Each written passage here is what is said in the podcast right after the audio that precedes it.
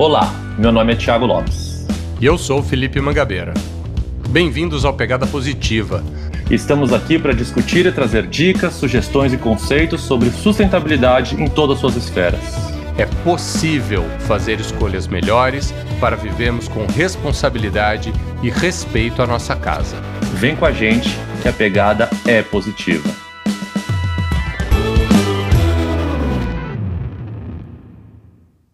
Olá, queridos ouvintes. Meu nome é Thiago Lopes e esse é o nosso Pegadinha. Seguindo a onda do nosso último Pegadinha, vamos continuar falando sobre os oceanos. Quando falamos sobre poluição nos oceanos, logo pensamos na imagem de garrafas PET boiando, tartarugas com canudos no nariz, ou até sacos de supermercado boiando. Mas e se eu te contar que tudo isso que você consegue enxergar boiando é só uma pequena fração de toda a poluição que o mar realmente tem? Bom, para entender isso, eu preciso antes te explicar algumas outras coisas. Você sabia que as roupas que você, eu, que todos nós estamos usando, quase sempre são feitas de tecidos sintéticos? Pode olhar aí na tua etiqueta.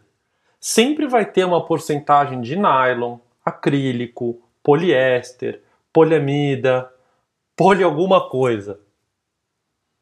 Até mesmo as camisetas que são de algodão quase sempre tem uma fração de tecido sintético para dar um pouco mais de elasticidade ao tecido. Para se ter ideia, em 2010, os tecidos sintéticos já representavam 60% de toda a indústria do vestuário. Esses poli alguma coisa são nomenclaturas para diferentes tipos de polímeros. E você sabe o que é um polímero? Bom, na linguagem popular, os polímeros são os famosos plásticos. Então, sim, meus amigos, vocês estão vestindo uma camisa de plástico triste, mas real. A cada vez que um tecido que contém essas fibras sintéticas é lavado, seja durante a sua produção ou mesmo na máquina de lavar roupa da sua casa, alguns fios se soltam. Ou seja, uma pequena parte desse plástico se desprende do material e se mistura na água. Essas pequenas partículas de tecido sintético que se desprendem são chamados de microfibras ou, no caso de tecidos sintéticos, microplásticos. Esses microplásticos são realmente microscópicos, impossível de enxergar a olho nu. Se você observar uma bacia de água contaminada de microplástico, realmente não vai enxergar nada de diferente. Vai parecer que a água está limpinha. Acontece que esses microplásticos são tão minúsculos, tão pequenininhos, que praticamente nenhum filtro consegue reter. Então imagina a cena. A roupa de academia que você usa é quase toda feita de algum tecido sintético.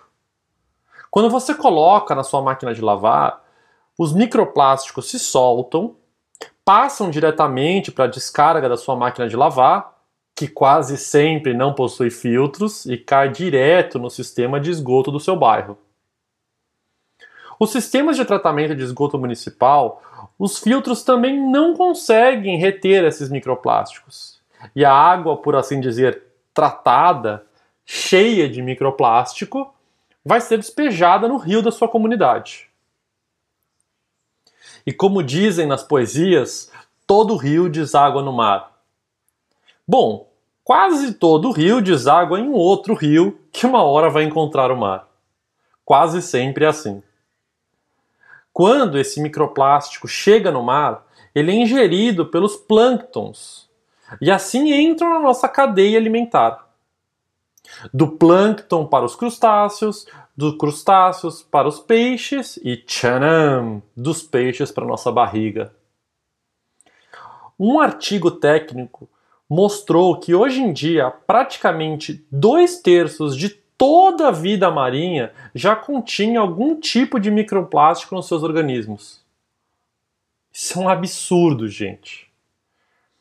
E como aqui no Pegada Positiva não é só trazer o problema, mas a gente também fala sobre dicas e o que a gente pode fazer, aqui vão algumas dicas para a gente tentar reduzir esse nosso impacto.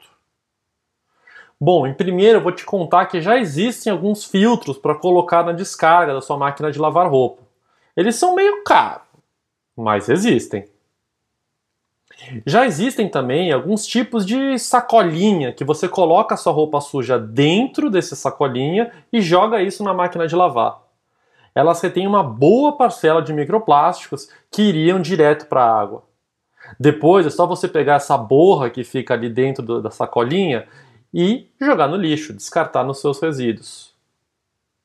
Uma outra alternativa, obviamente, é usar menos fibras sintéticas. E caso ainda você use os tecidos sintéticos, tudo bem, mas lave menos vezes. Só isso já vai fazer uma grande diferença na liberação de microplásticos dentro das nossas redes de esgoto. Se cada um fizer a sua parte, reduziremos em muito o nosso impacto nos oceanos.